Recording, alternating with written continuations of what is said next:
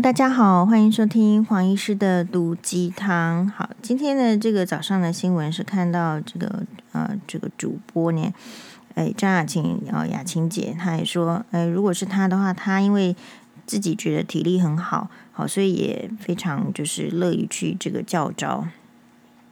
好，讲到这边，当然我们也有几个这个女同学，比如说。也就转发这个蔡英文总统的贴文，好，不晓得最近大家有没有看到呢？我已经跟大家说过，我们是绿油油群组，所以我会比大家更容易看到。比如说，就有个女同学，好，就转发这个蔡英文总统的脸书。那这个蔡英文总统的脸书那一则是，就是说，诶，好，大家就是诶，比如说他是有几个口号哈，比如说在。这个大家上上个周末欢度圣诞佳节，紧接着要迎向跨年之际，在距离台湾千里之遥的欧洲，乌俄战事已经超过三百天。然后下面就是有一堆这个哈，所以二零二四，然后下面的这个贴图呢，就是那种形象的贴图，就是应该不是说贴图啦，就是照片，嗯，有点类似像海报，就是说二零二四年起恢复。明年是二零二三嘛，是不是？好，那二零二四年起恢复一年期的义务役，好，要这个我看一下，把它点大一点，强化训练内容，扩充训练量能，啊，增加什么刺哦刺针飞弹啊，什么标靶什么。第二个，提高役男薪资，将大幅提高到两万六千三百零七元，好，接近。基本工资，基本工资是就是含这个里面的这个实实值是两万块，但是你保险注意哦，保险跟伙食费是给你扣掉的五九八七元，所以换句话说，你可能只有实领两万三百二十块。好，那嗯，推动服役年资哦，衔接这个劳退制度，哦。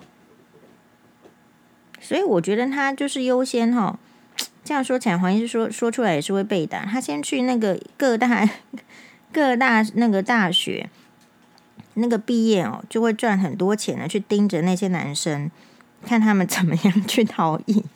嘿，是变胖的也叫他来啊，变瘦的也叫他来啊。不过变胖变瘦叫他来，就是因为胖跟瘦身体就已经会有一个很大的问题来了，他又死掉的话，那个军礼。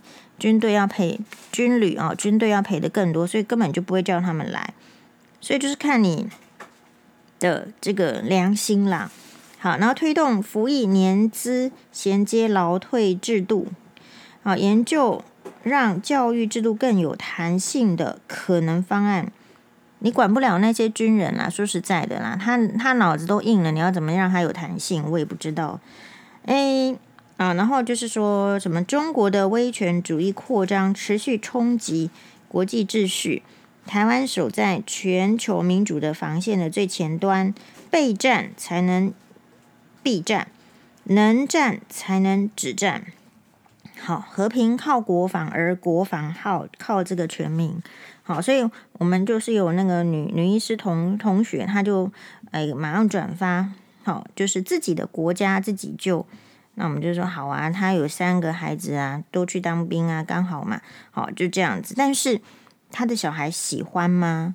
哦，当这个妈妈发这个文章的时候，就是我觉得这又是华人嘛，就你妈妈说，通常啊，我我们在前面讲这个雅琴姐说她可以去教招，她想要去教招，她体力好，然后再说，诶，我们这个女医师同学说自己的国家自己救，大家有想到一个状况吗？就是说。其实会说想要去的这些人啊，他都不用去啊！你有没有发现这个这个很残酷的现实？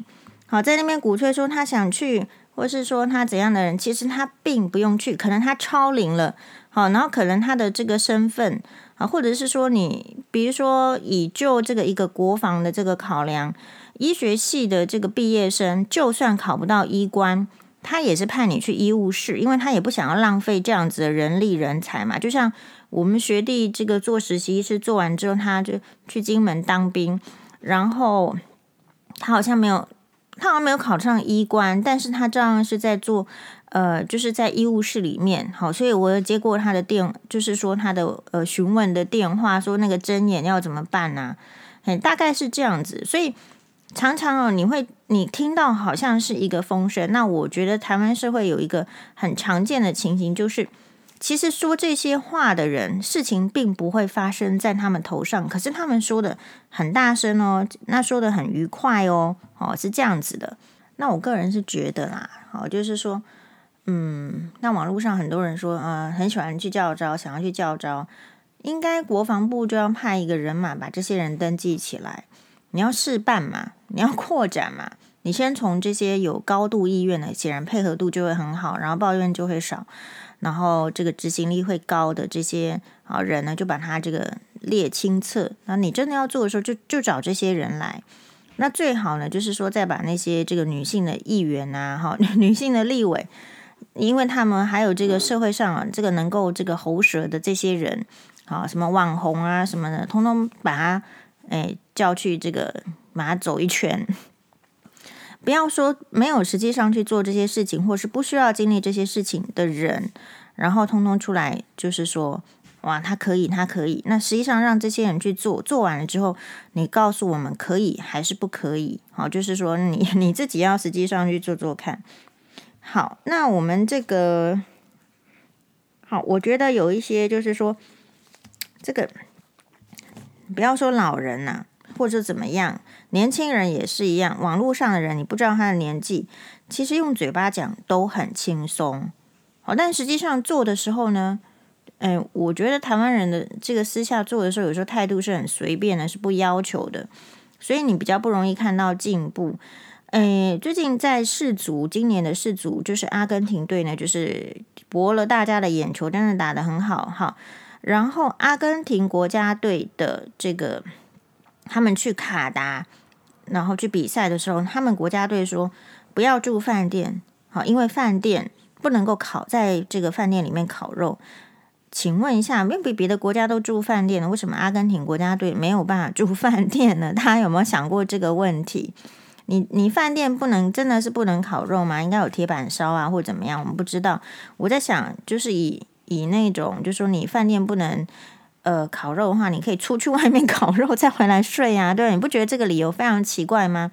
但是阿根廷国家队就我猜呢，没有那个经费，就是住饭店，好，或者是说这个国家队呢这这个上面的这个嗯管理的就是贪污腐败，就说没有这笔经费，然后也是要看看呃这些明星的这个足球的队员。已经够有钱了，是不是会掏出钱来让国家队住好、吃好、穿好嘛？他就是上面的人不愿意付出，就给你摆烂。我个人认为是这样。好，那总而言之，他们就真的没有去住饭店，住在哪里呢？住在卡达的一间这个大学的这个宿舍里面。那后来呢，卡达政府就说，因为呃，这个宿舍呢，就是很多的这种黄金球员呢住过。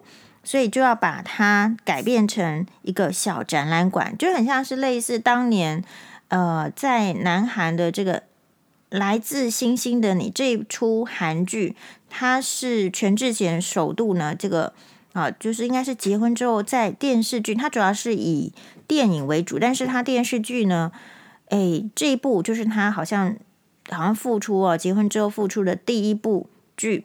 然后那时候整个大火红，就是你在美国也大家也看这个来自星星的你啊，整个亚洲都看来自星星的你。我记得那一年是二零一二年还是二零一三年？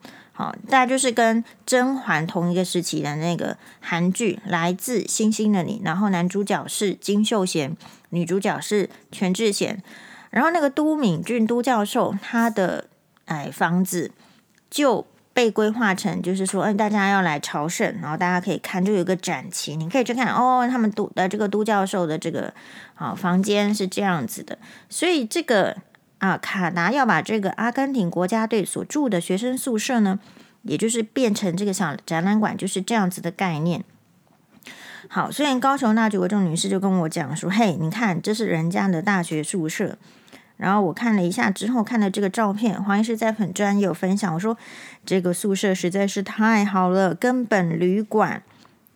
对，这但是这真的就是他们的大学宿舍。好，然后我们都觉得被打击到了。好，因为在这个《微微一笑很倾城》就是一个中国剧，是由杨洋跟这个已经被封杀的这个女主角所主演的《微微一笑很倾城》，它就是在讲那个嗯游戏世界啦、网络这种大学生剧里面的宿舍，其实发现呢，台湾的大学宿舍都没有办法跟人家比嘛。好，所以就是人真的不能比，一比下去精神崩溃。哎，就是这个这个这样子的一个感觉，就是那所以我们的这个经费，我们的这个钱到底是好，就花在哪里？然后我们整个国家的这个进步在哪里？好，每次这个选举的时候，就是说如果有人想要选上的时候，就会说啊，这个没有进步什么，然后就会一堆人跳出来说哦，有进步有进步。大家的实际的感受是什么？可能要跟你是不是有看过国外，然后你有没有决定要去比较？我觉得来分别。然后说到这个人比人气死人哦，就是说我们这个年纪，就是差不多超过四十岁的这个中年妇女哈，呃，我们就看到说有这个跟我们差不多年纪的这个啊大学的这个好同学啦，好同侪啦，这样，哎，开始已经哎，他出现了焦虑，我们很很意外，可能是他比较早婚吧，所以他的小孩子就比较大了，我们开始发现他在发这种。焦虑的这个未来婆婆文，焦虑的未未来婆婆文是说，因为《镜周刊》它有一个家暴男性受害者二，哦，不知道这是不是这个我们这个杨医师哈，不是我们就是他们杨医师，他说医师离婚，户头剩三百元，他告诉儿子，爸爸要活着才能继续。当爸爸，好，我是没有点进去看，因为这个他给我的这个连接，我觉得也不好点。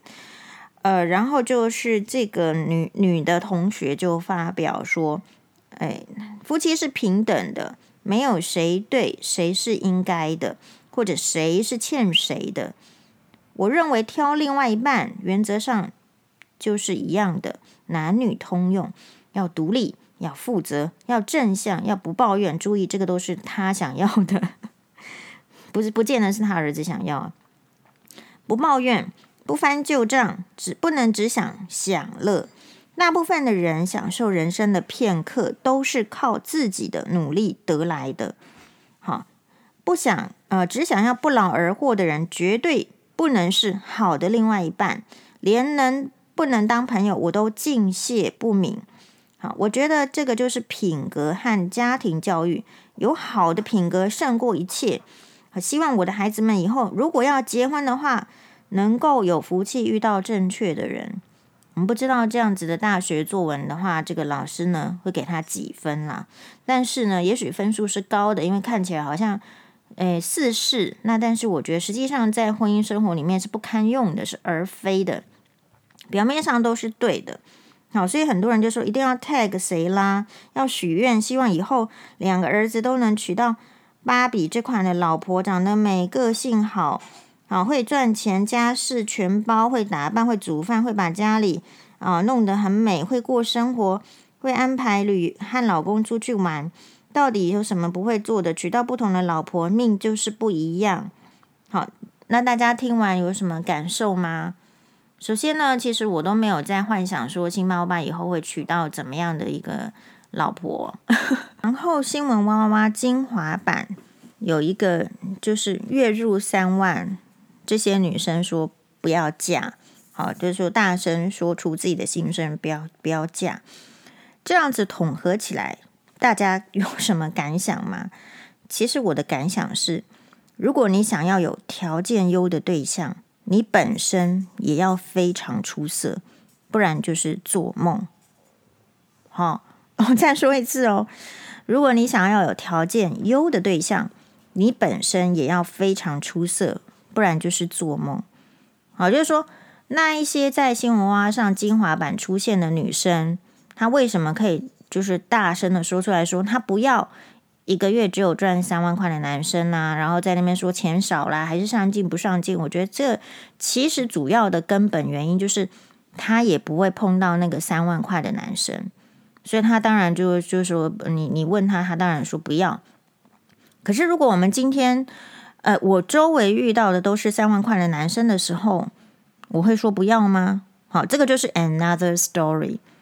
好，那就是说，那我觉得这个是一个很好的议题，就是我们不要灌输说你 你你一定要什么样的人，你一定不要什么样子的人。比如说刚刚这个同学，我说我说最重要的一个观察就是。你二十岁、三十岁不会想到的问题的时候，你发现你四十岁、五十岁，你你你还没有做婆婆，你竟然你所想的就跟这个婆婆是一模一样了，不是吗？你想要一个就是不要来贪图享乐的，好，然后说这个就是要靠自己，如果不是靠自己，你就说人家家教不好。其实说穿了就是这样子嘛，对吧？那我们要讲的是说说，我觉得。我们这个同学，他对于找媳妇好像很恐慌。他讲的找对象条件都没有错哦，所以我说，如果是大学联考的分数会高，但问题是什么？那他有没有叫他的儿子先不要看外貌啊？他能够这个摆脱生物性吗？哦，他他儿子到底是什么基因可以超越男性的性荷尔蒙吗？那我不知道。好，因为男生他忘记，因为这个同学他是女性嘛。然后他的生活也许好，就是他的想法是这样，没问题的。但是你有教你的儿子说你，你看对象，你不要看外貌，你不要看什么，你要看品格，你要看个性什么吗？是不是？男生一定是看先看外貌嘛，然后被雷了之后再一直在那边汪汪叫，有可能嘛？大部分很多是这样，可是这个社会不敢直指这个问题啊。好，就说我说男医师也都是看外貌啊，他就觉得说他有这个医师的身份，有赚了这些钱，他为什么不能挑好看的？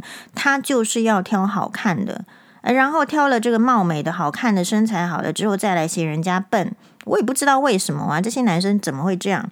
好，符合事实上符合这个呃，假如说这个未来婆婆，也就是我们这个同学的条件的，长得不好看的。事实上，他小孩子也没兴趣啊，是不是？但是如果是那些又符合这些条件又是美女的，说实在的，他的小孩也配不上啊。哦，所以就是这样子嘛，是不是？好，那你可能呃，比如说这个小孩，可能我们家的小孩是怎么样的呢？事实上可能很胖啊，但是没有家里没有连胜文有钱，你说能娶得到蔡依珊吗？这也是一个很大的问号嘛。所以我认为，也许大家在。如果真的会去担心说啊，你的小孩子将来怎么样？也许你现在应该要灌输的是，他不应该以貌取人，他不要外做外貌协会，男生女生都一样啦。好，但是我们这个社会是不是很强调外貌呢？其实台湾算是相当不强调打扮啊、穿着的，跟这个其他国家比，跟日本比，跟韩国比。所以之前网络有一篇就是说，好像是嗯啊，忘记哪一个，就是。这个媒体上有 po，有一个人，他好像是年轻人，然后他去韩国旅游。那他去韩国旅游回来之后呢，他开始发文说：“那为什么这个韩国的，就是还真的都是穿搭的是比较有型的，然后皮肤啊、妆容看起来也是好的？那为什么台湾是这样子？然后就引发一个这个啊、争辩，嘿，是这样子的。所以你有教育。”你的教育是什么？你你讲的是很高调，但是这些高调的这些素质，你要能够看见这些优点的本质是，你要忘记其他的事情。比如说，呃，你教导你的小孩子说认识朋友是真的是，呃，他自己努力，不要靠你。那你有教你的小孩子不要去靠人家吗？那事实上后来你就会发现说，人是什么？是互助的，就是没有靠还真活不下去，对吧？所以有时候都是你。很单一的去想，然后单一的希望，然后如果你发现，比如说这个女生，好，就是婆婆，她有十，她这个女生十项里面，你发现有三项，特别是用你们家的钱或是出去的时候没有勾搭去没有 AA 的话，你就开始觉得她的人人品不对了，家教不对了。可是我们没有办法检讨说，为什么我的小孩子连那一顿钱都没有能力付嘛？那如果我们的小孩子连那一顿钱都没有能力付的时候，那我们可以找到什么样子的对象？就这个不辩自明，或者是说，你遇到一个千金小姐的时候，你敢说你这段钱你不付吗？Sorry，那人家要找更有钱的。那人家千金小姐就是养尊处优了，她去哪里都人家请客的时候，你不请她，你追得到她吗？这也是另外一个问题哦。好，所以呃。大家都想要得到利益，可是可以从这中间你去思考，你想要得到的利益，OK，但你是剥削别人，是真的公平还是假的公平？所以，嗯，我越活是越觉得这个社会哈，就是我们以前可能在读书的时候，就会有那种什么呃公平啦、齐头式的平等啊，假如什么呃考试是都要会考你的，那你实际上在这个社会真正走一遭的时候，你才会发现了，确实是有很多这样子的一个。嗯，假公平。比如说，确实像这一次哦，我们讲到说男生要延长兵役的时候，我不晓得那个提问的记者是男生还是女生，这是 good question。那他就问说，那女生要不要当兵，对吧？但事实上就是呃，我们会会问说，那你为什么你为什么会觉得女生需要当兵啊？好，那你你女生的话，就是如果女生都需要出来当兵的话。大家知道二次世界大战怎么样吗？一次世界大战怎么样吗？为什么这个社会女生会出来这个社会工作了？以前这个社会有工作的时候，有薪水、有利益的时候，是不让女生做的，就洗脑女生说你在家里顾小孩啦、做家务事，因为这样男生就轻松了嘛，他就可以去工作，可以去赚钱，可以获得权利，然后说话就很大声，是真的是发生了世界大战。好，根据这个历史的演变，世界大战男生去上战场的时候，发现这些工作不能没有人，这个社会还是要运行下去啊，或者是说医疗还是需要的。那所以呢，女生出来接替这个男生的工作，所以后来女生才因此得到这个工作权。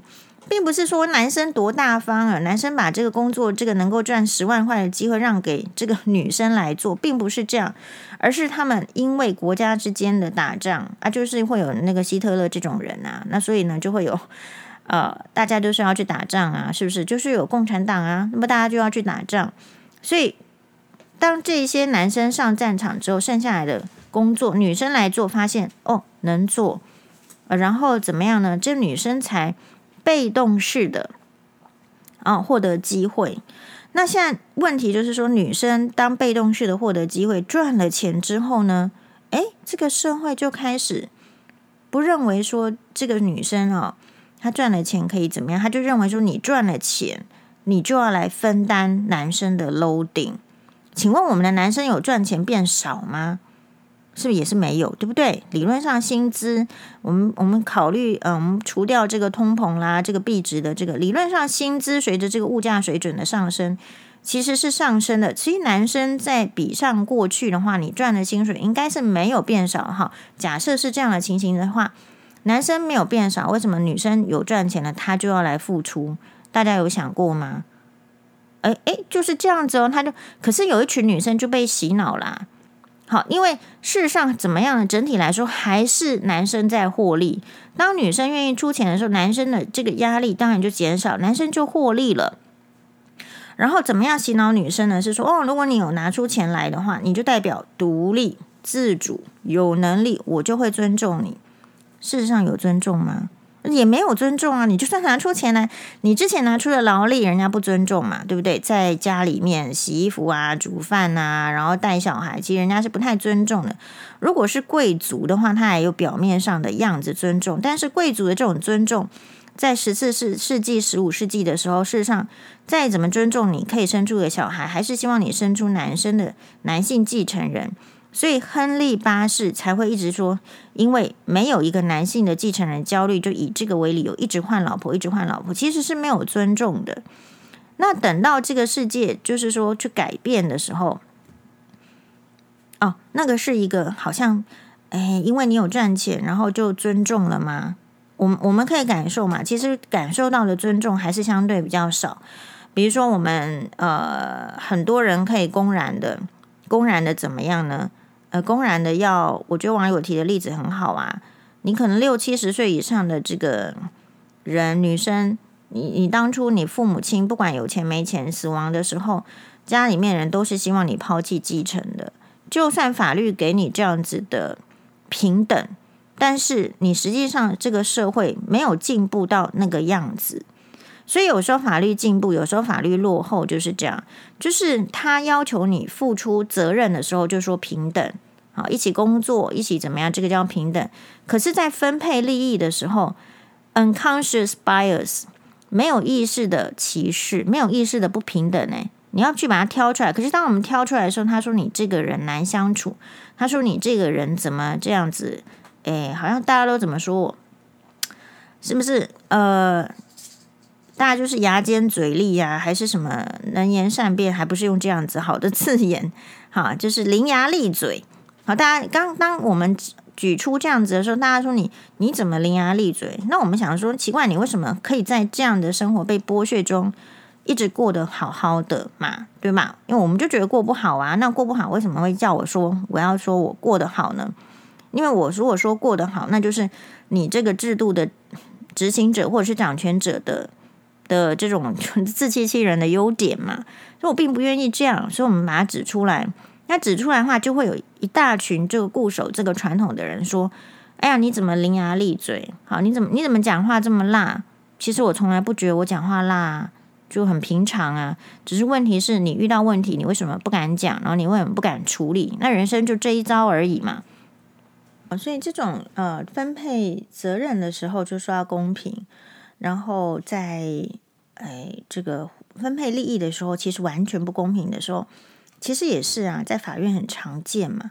好，法院说这个离婚的父母要做善良的父母，要给这个孩子争取最大利益。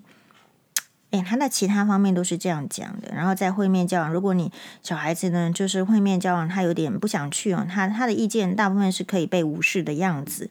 可是，在这个抚养费的时候，哎，他们就没有考虑到什么是小孩子的最大利益吧？是不是？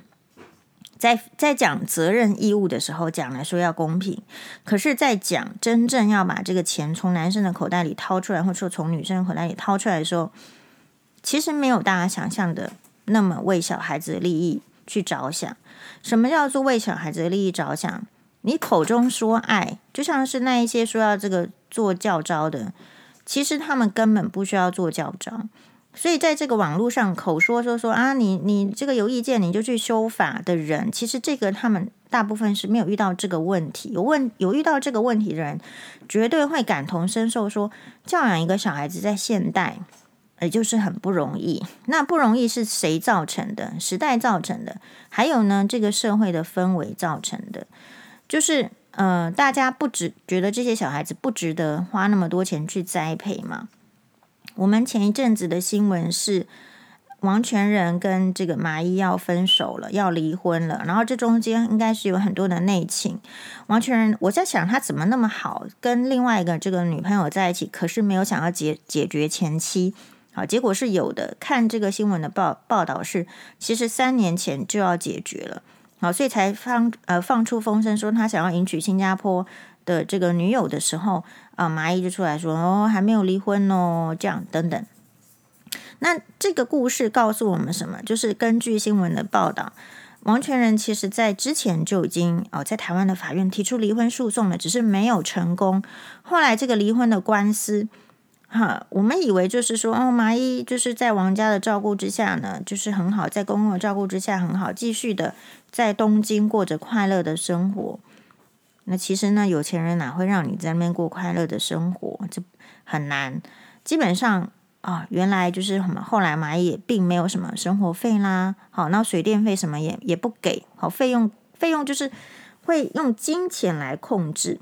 那所以麻衣呢，大概也就是想说，这个老公呢，也都绝不回来。就算他回台湾，人家也必不碰面。那现在这个生活费用都不也都不给，所以当然是只能够就是求离婚。因为求离婚之后，离一旦离婚，他就不用受当初所签的那些条款的，就是说压迫或者是限制，当然就有其他的机会跟可能嘛。所以他也。他也算是就是忍了这么多年，跟很多的妇女是一样的，你都是要忍到一个就是你不到黄头是黄河是心不死的，好，那你忍了这么多年，你才决定要要出来，好，那结果呢？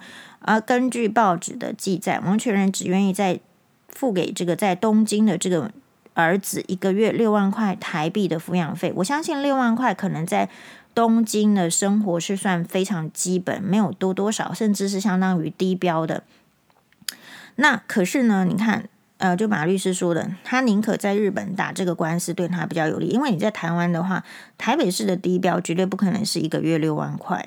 那这就好了。为什么一个法官或是法院系统，我觉得会助纣为虐啊？助纣为虐的意思是说，你明知他不是过那个六万块的生活，那么你这样判给他，好，那就是说你也要相信他所提出来的这些周边呐、啊。那那这又是什么？他有一大群律师来帮助他塑造成他这个形象。好，所以有钱的人，然后就是说有这个律师会会善用的人，他已经逃避掉很多的责任。可是我们这时候还是要讲公平。有人说啊，没关系啊，这个哦，麻衣的娘家也蛮有钱的，然后所以他也可以出钱。我觉得这种人都很糟糕。好，我就是很像，就是说，呃，女生有赚钱了，所以女生要拿出钱来，就是像我们那个、呃、同学、大学同学啊、朋友啊，哈，他的这个一样的这个糟糕。他完全不不用去理解说，他的儿子应该在婚姻中就是要付钱的。男人，你以为你结婚就不应该出钱？你生了小孩子之后就不要出钱的话，赶快输精管去绑起来，这世界上就没有你的责任了。但是如果你生出小孩，你凭什么可以说，呃，我要克扣这个母子的钱啊、我要克扣这个嗯小孩子的这个教育费？因为觉得啊、不用教育就可以长大。也许你的父母是这样子让你长大的。但是，一旦你有能力的时候，为什么你你还是不愿意？这其实就是不爱嘛。然后想要这个就很像资源分配哦。那我会觉得这种人非常的原始不进化，因为你仔细去看，就是我都会在 IG 上看很多那个动物的照片，好，比如说猴子的看很多啦，猫熊的看很多，猴子、黑猩猩啦、金刚啦、红毛猩猩，你会发现猴子。为什么比红毛猩猩低等？猩猩跟人猿还比猴子再高等。同样一个食物过来的时候，或者是一个妈妈，这个妈妈猴还是爸爸猴在吃香蕉的时候，应该是妈妈猴啊，在吃香蕉的时候，它是不会分给他的小孩子吃的，它是不会的。你如果去注意，好，那所以这件事情是什么呀？这一组人马这样子的男性或者是女性。他是在整个生物群里面，他是，我觉得他是他就是比较低阶的，可是他要装高尚，在里面讲说什么公平，而，女生你也要出，事实上他就是那个猴子，他拿到香蕉，他不想要分给小孩子的，right？好，那可是在这个猴王的社会里面，我相信猴子他可能有个组织啊，他会去分配食物，但是。你原始的话，就是你没有打得过人家，你大概也也吃不到东西了。嘿，好，然后所以呃，在侯友宜受访被问到说是否支持兵役延长，然后他就说每个步伐在调整的过程当中，要让民众知道方向才是正本清源。好，哎，所以网红草包，请停止说空话，这个就是听君一席话，浪费十分钟。我们现在哦，在网络上，其实黄医师是这样子的，诶，我封锁人呢，其实是蛮快很准的。第一个就是说，其实真的是大部分的人都是听君一席话，浪费十分钟，是因为立阴影嘛，你讲听人咧讲，啊，不然其实对你的人生没有什么帮助的。好，那没有什么帮助的时候，至少你要在一个愉快的气氛下。你不要让自己呢，就是说浪费了眼力，然后血压又升高，然后又冬天，你还没有去量血压，好，因为血压一旦升高的话，对你的血管壁就不好啦，对你这个各个器官只有损没有益。那我觉得人生是这样，人家如果没有为你的利益考量，这个很正常，因为他没有能力。那你身为自己的主宰，你没有为自己的利益的考量，然后只会为别人考量，那是没有道理的。要平衡，好，就说我们之前有被网友提问，就说啊，这是要自私还是说什么？就是大家就是你怎么样做到这样？其实你就是要平衡。那你你唯有处在愉快的境地下、气氛下，你的脑子才能清醒。因为你所谓的那一些血压升高啦，哈，讨厌的情绪、愤怒的情绪，这些情绪都常常会让你做出不正确的决定。所以，像我的话呢，就是我不会在网络上浪费时间。假设这个人不礼貌，好，因为我认为礼貌是一个软实力。然后，我坦白跟大家报告，我是非常看不起没有礼貌的人。我觉得礼貌这件事情哦，在这个现代社会变成一个呃区分的。好，也许大家是，我觉得每个人那个对待别人的方式啊，就是说或者是准则是不一样。比如说，我不会因为别人有没有什么学历，或者是有没有什么钱，好来这个把它归类。但是我这个人会用这个这个人有没有礼貌，才把来把人家归类。因为我认为礼貌就是软实力。其实你那些所谓的硬体实力，就是你表现出来的，比如说你穿什么衣服啦，你拿什么包包啦，你穿你开什么车子，或是你住什么房子，那个叫做呃，我们姑且称之为你的硬实力好了。其实那一些有可能是假的，有可能是虚幻的，有可能是你爸妈给你的，他爸妈给他的。那些不见得能够真实代表什么实力了，好，它只是一种表现，也没有错。那所以我把它称之为是硬实力。可是如果一个人他的表现在我面前了，他就已经是没有软实软实力，就是礼貌的时候，他代表什么意思？这个人可以对你没有礼貌，代表第一个他看不起你。好，那我们一定不要跟看不起我们的任何人有什么牵扯。好，不要有私底下的牵扯，有什么公开的牵扯？私底下的牵扯说这种人不要做朋友。好，然后公开的牵扯是说这种人网友也不用做，你就让他活在他自己的世界里，看有多少人可以忍耐他的不礼貌，让那一些人去忍耐。我们的命啊，平均寿命就是好的还是八十几岁，而且其实，在你最终最后临终前的十年，其实你可能在台湾的研究是你是卧床的，你的生活品质其实是不良的。那因为台湾的医疗很便宜，所以会让很多疾病的人会活得比较久。这是因为台湾医疗的便宜。如果你在国外还不见得能活这么久，我认认认为是这样子。好，有可能家属也放弃啦，受不了那个经济的重担。所以这个健保制度是有好有坏。好，那当然坏的部分我们也不是今天在讨论。所以我的意思是说，人生要承担的事情很多。压力很多，比如说你通膨，比如说你这个薪资，比如说你这个实质上对你有影响力的，好，能够让你是不是走路，是不是裁员的老板，好，那像我现在是说好一点，就是说我现在都不用不用再跟老板谄媚了，或者是大概是这样子而已。好，那那也不一定，就是说如果我出现在这个啊医学会的话，还是得还是得要。还是得要谄媚的，还是得要跟前辈谄媚，说好听的话啊，啊，表现得很恭敬的样子。不过我心里也真的是对他们恭敬了，所以那种场合，你说是不是有压力呢？诶，多多少少还是有压力。好，还有就是说，你必须自我要求嘛，所以你才能够在呃这个学弟妹面前做一个学姐啊，有有压力。每一个人的压力是不一样，还有照顾双八。也是说实在，也是有一个相当的压力。就是我每天就是在那边担心他吃东西会不会卡住啊，啊，他会不会气喘啊？啊，他这个天气天气冷的时候，我们是担心说，诶，气喘很容易发作。我记得有一次跟这个带新妈去住院呢的时候呢，因为没有单人床，通常虽然想要单人病房，但是不是很容易。那所以呢，他隔壁可能会可能会住落晒的，可能会住气喘的。其实我那那个晚上，整个晚上我没有办法睡，因为我就一直 会觉得那个气喘那种喘，隔壁床的那个喘的样子，我是没有办法睡觉的。他就是很喘，那你要喘的话，你就要注意血氧。那隔壁床的妈妈，我觉得也是感觉就是很有很很受很受很有受教育啦，好像也很有 sense。但他们是第一次住院，然后点点点，还有通常有可能就是妈妈还会有情况是，如果你真的太累，也有可能睡着，然后就就不省人事，也有种种的情形。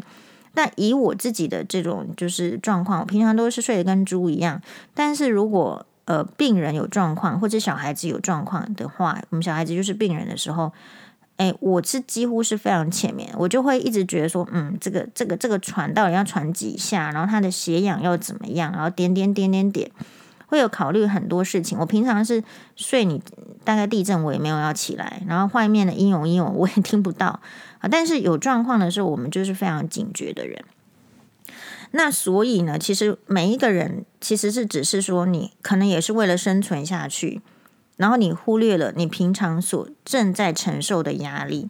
有时候我都只要跟这个网友他有一些讯息进来，我都可以感受到他的压力。比如说网友会跟我说，我们有一个就是大概她老公告她三十，前夫告她三十几件，好，然后常然后就是说会跟我分享她去他去法院怎么样，然后前夫常常在高铁交接的时候呢，就是情绪失控，然后最近她的前夫，因为她小孩子是上幼儿园，她前夫哈竟然去加这个幼儿园的官网，就是跟这个所有的老师加了 Line，然后在里面一直说这个网友，这个女性的网友。他呢，精神不稳啊，是精神病患啊，忧郁症、躁郁症啊，然后难以沟通，情绪难以沟通，所以想影响小孩，然后点点点，每天去丢这个文章，好，去丢这样子的抹黑的，抹黑这个女网友的这个 line，我就说，我就安慰他说，我说你让他再丢个几天，所有的人大概也都知道他跟许乔治是同一款人了。好，就是说，有时候人是这样，就自己脑子坏掉，你不说，人家还不知道你脑子坏掉；你说了之后，人家就知道你脑子坏掉。还有是谁有情绪问题嘛？那所以我的意思是，我就会很感受到他是这样子的，这个压力是他没有讲，但他自己知道吗？他必须要去筛减这个压力，所以他常常有时候会来就问问我事情，或是分享说。哎，好像是我今天又去那个呃获胜了，好，就是不起不起诉喽。他前夫都会告他一些有的没的，好，我今天这个不起诉喽，然后，然后我就说普天同庆，呃，为你加油等等。所以其实你很难想象，那他要怎么过这样的生活？告他三十几件呢，才才几年而已，一两年吧。那他一定要他的这个身体的自卫系统一定要删除掉，一定要压抑掉那一些不好的。他才有可能继续生活下去，可是不代表那些不好的不存在嘛。所以我们也要提醒所有的网友，好，就是其实我们的压力是你无形之中，你你把它压下来的，它它就是存在你身体。不然为什么那个好端端的人说，哎呀，他他去得了癌症，他的生活饮食那些就会是医学上的一部分原因而已，但那还不是全部的主因。比如说我们昨天啊。呃，有病人来看我的时候，他就是一个年轻的男生，然后他刚从癌症哦治愈了，恢复了。他来是其实是不是他当然是看眼睛的问题。然后我我看一些资料，我会问他，他说他因为要给他吃抗生素嘛，有发炎的情形，有必须要吃抗生素的情形，他就问我说：“那医生，请问你开的抗生素会跟我吃的中药相抵触吗？”我说：“你吃什么中药？”他说他就是在吃这个调养身体的啊，然后我就问他说：“那现在中药有变好吃一点吗？”他说没有，还是很苦。好，然后我就跟他讲说：“自从我我以前也有想要当中医师哦，好，就可是问题是自从国中的时候脚扭到去吃三个月的这个中药都没有好，我就不想当中医师了。我这边不是贬低中医师的意思，而是说我受不了那个中药这么一大包的药粉，然后这样很苦，受不了。”那所以这个就是他人生的压力，可是他会愿意吃。你说在苦的时候没有感受到压力吗？有啦，只是他必须转换成洗脑，说这个是对我身体有益的，所以我就做点点点。所以回到原来这个头，这个我们要讲的是说，所以我认为在生活上，我给我自己的标准，每个人标准不一样。好，你可能看用钱来看人。而他很有钱，所以你对他很好，怎样怎样好，或者你就觉得他好，或者你就觉得他有出息、有成就，点点点。那可是我这个人，我在判断一个人的时候，我是用他的有没有礼貌来判断，而且这个非常的初阶，因为这是非常基本。如果你连这个基本都做不到，我会觉得大概是你整个家庭出问题了，然后你的教育系统也出问题了。那说实在，我不想要跟这样的人有所牵扯。因为很不愉快嘛，我生活也不不愉快，我生活压力已经这么多了，我再来跟一个没有礼貌的人，好，比如说这个昨天有一个这个网友，就是他叫什么伊藤静，好，他如果是伊能静的话，我们就是那英了，但是他那他口气就是很很很不很不这个礼貌的，你去上网查，我这个就是本名之类的，其实没有人想要知道他是谁，好，所以呃，看得自己太高了。你跟这种人相处也是累，那没有礼貌。你你听他讲话，只是就如果见面你就想打他，你还在网络上理他干嘛？就不可能。好，所以呃，人生啊，我们提醒一下二，我们也许网友是这样，可能我们的听众都是偏比较高龄啦。但如果你是二十岁、三十岁、四十岁，你更需要有这样子的一个 sense。所以我就是很开心，在我 R one 住院医师第一年的时候，哎，我们的这个女的主治医师，女性主治医师林医师，他就跟我讲说：“宥嘉，我跟你说，女医师的保鲜期是很短的。”哦，我觉得非常好。所以你要去想一些，就是你可能想在你这个年纪想象不到的。然后人年纪到了时候，我觉得你要承受的事情很多。比如说，我们很多的女性，其实也就是因为法院的 conscious unconscious bias 无意识的歧视。其实你把抚养费判低了，无非你你骨子里说你还是会给女性这个监护权、抚养权。可是事实上，你是用这个金钱来压压住他们的这个喉咙，掐住他们的脖子。事实上还是这样子的。比如说，如果说一个妈妈她是单亲。他假设小孩子还很小，他就是要去接送小孩子上学的时候，你觉得他找得到什么好的工作？那找不到好的工作的意思，就是代表他的月薪是下降的。那如果她的老公好是能赚的比较多钱的，你为什么没有把他的抚养费判高？你还是期望这个小孩子过得像这个台北市的这个平均最低的，好这个月月收入对不对？生活水准。这种生活水准的计算是就是主计处计算的，所以表面上法院是给自己安心啦，就是嗯怎么样？但事实上这样的制度，事实上就是我觉得是 unconscious bias 无意识的歧视。好，你其实是用这个手段没讲明而已，来不要让女性跟小孩子获得更好的生活。那这样算哪门子公平？我不觉得有公平。那话话说回来，就是说我虽然就是说我我看人的标准是有没有礼貌，如果这个人没有礼貌，我事实上就是不想理他，看不起他。但是这种看不起，倒也不是那种从从头到脚的这种彻底的轻视，而是说我们还有一点点能力去了解为什么他可可能是没有礼貌的人啊，因为他家里面就是礼貌是没有用的，所以他必然处在一个 就是说家庭这个爸妈呢，就是不用礼貌相对。相对应，那为什么一个家庭里面的男主人、女主人讲话之间没有礼貌？肯定是有经济压力，肯定是有婚姻压力，肯定有小三外遇，点点点，所以他们之间是不讲礼貌的。好，那因为父母之间都不讲礼貌了，那个压力无无，就是说，我觉得华人这个最糟糕的是他不尊重人，不管是人跟人之间很很不讲尊重。那礼貌只是形式上提醒你要尊重，结果你都做不到，所以你当然没有那种心理上的尊重。那些讲什么我是为你好，可是事实上讲出来是骂人，都叫他滚蛋，其实就是没尊重。那没尊重的话，他们就是对小孩子。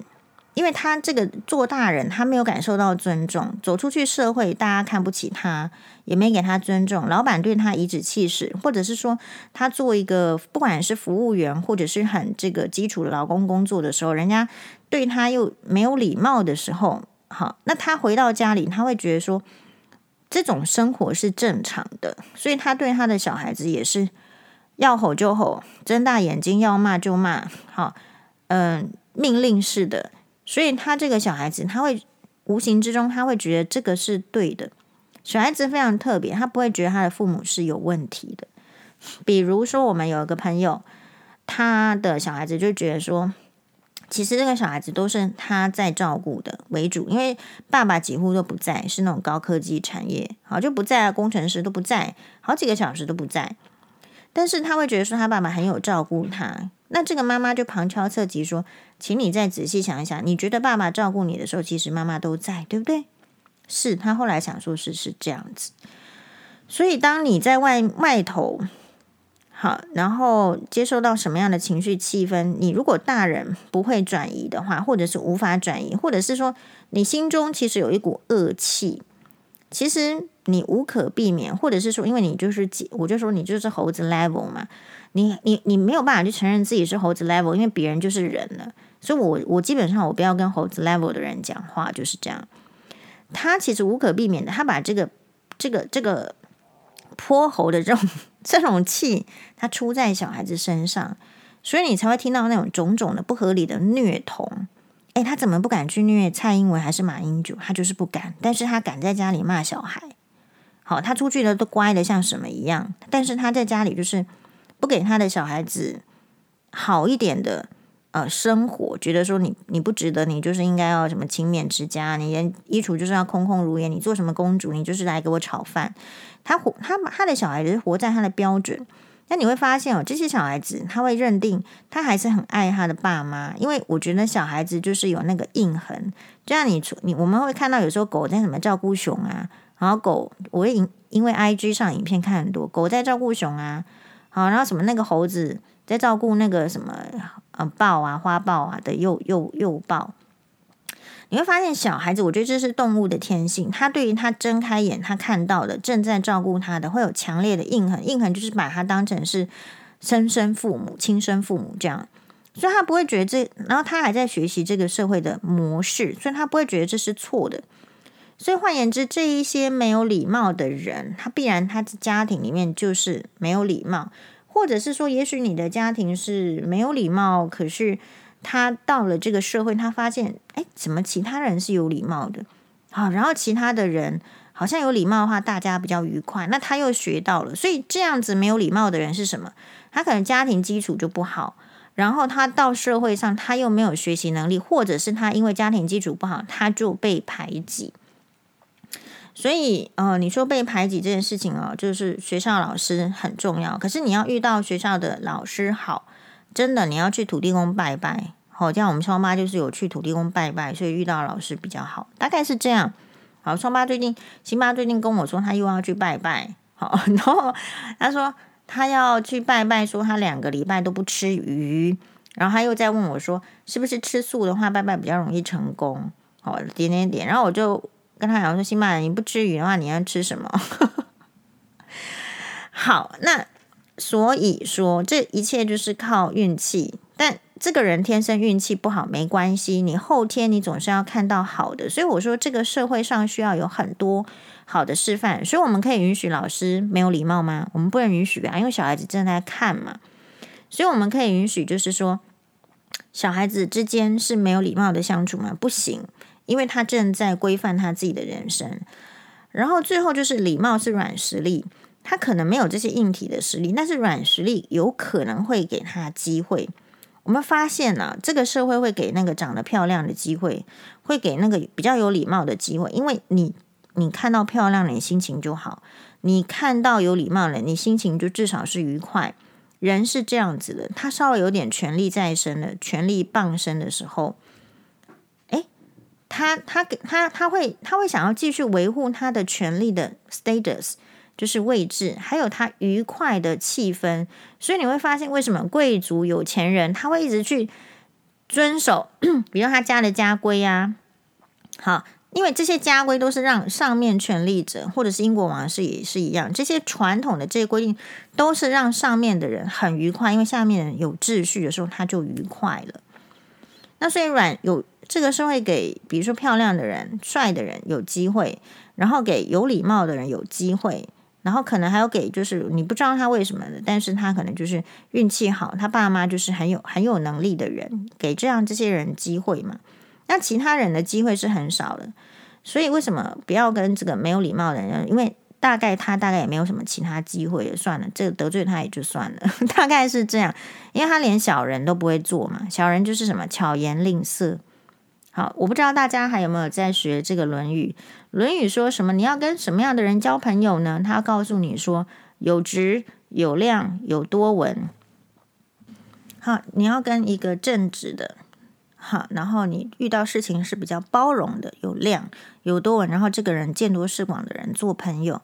那《论语》就是孔子啊，孔夫子，孔仲尼，他说：那你要不要跟什么人做朋友呢？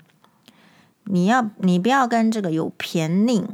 好，便就是便宜的便，然后佞就是可能宁采臣的宁吧，我不知道，我已经忘记了。你不要跟这有偏佞，有善柔，然后还有一个什么有怎样的，我忘记。善柔就说这个人就是给你每次都讲好听的话啊，然后曲曲曲曲弯弯的，你不要跟这样子的人做朋友。所以如果这个人他连基那个人家人家就是没本事，然后装的很就是有礼貌样的，他都不装的话。说实在，我看他也没什么前途。这个世界不是君子有前途，就是小人有前途嘛。好，那那你你你礼貌是君子，小人呢是也是嘴上说的好听，口蜜腹剑的。你这两种人都都达不到的话，当然他没有这辈子不会有什么影响力，就算了，这种人就算了。我的我的原则，我做对人就是这样子。因为小人你还要防他嘛，君子你不用防他。好，那这个又是又又是别话，所以这边仅供大家参考。所以如果我们在对人，好，我觉得这个社会越来越缺少礼貌。为什么？因为大家看那些立法委员之间就可以不礼貌吵来吵去啊，对吧？然后大家可以看，比如说馆长也不是很有礼貌啊，苏贞昌院长难道有礼貌吗？是不都没有礼貌？然后呢，接下来的主播搞不好也没有礼貌。好，就是这个社会上本来这这。这个正儿八经的应该有礼貌的人都不礼貌的时候，当然这个社会觉得礼貌一点都不重要。可是没有礼貌，就让人家觉得这个这个环境呢，就是做阿仔。我们的环境我说过，大学宿舍也比不上卡达。好，但是我们的女性的地位当然比卡达好得多。所以你你能比的就是你十项里面，你可能不是十项全能，但你至少优点要保持下来。那当然，如果你这个优点是以牺牲别人、剥夺别人利益的时候，就必须要做平衡、做做调整。好，大概人生就是这样。那人生是自己的，没有人可以决定说你你的人生要怎么过。那所幸是现现在我们已经就是我我尽可能要求我们就是有质有量有多稳嘛。所以孔子的话没教你用钱看人啊，那为什么这个社会孔子是几千年的时候的事情啊？两千年前嘛，孔子没有教你用钱看人是什么，因为那个时代大家都没有钱嘛，所以差不多嘛。好，那那个时代是什么呀？差很多的是什么？是学士，所以孔子可以在那边开班啊，呃，授课啊。好，那现在这个社会是什么？学士把它弄成很普及，大家都有的时候，那结果大家就用钱来看人。可钱来看人，你就你愿要用钱看人也是可以，但是你就会，呃，我认为会损失掉更多就是好的人。那人生是这样子，就是尽可能去获利。好，所以我也是想要获利的，所以我并不会真的就是要用钱去看人，因为用钱看人，我认为是没有用，因为那个钱是他的。而有钱人为什么变成有钱人？就是他钱不会拿出来分你，那个钱那个才会变成有钱人。所以我看人不需要看别人的。钱来决定说是不是做朋友，好，原则上是这样子。今天感谢大家的收听，然后已经要到这个二零二二年的这个年底了，好，拍手，今年赶快让它过去，然后呃，明年度就会是更好的一年。谢谢大家的收听，马达呢。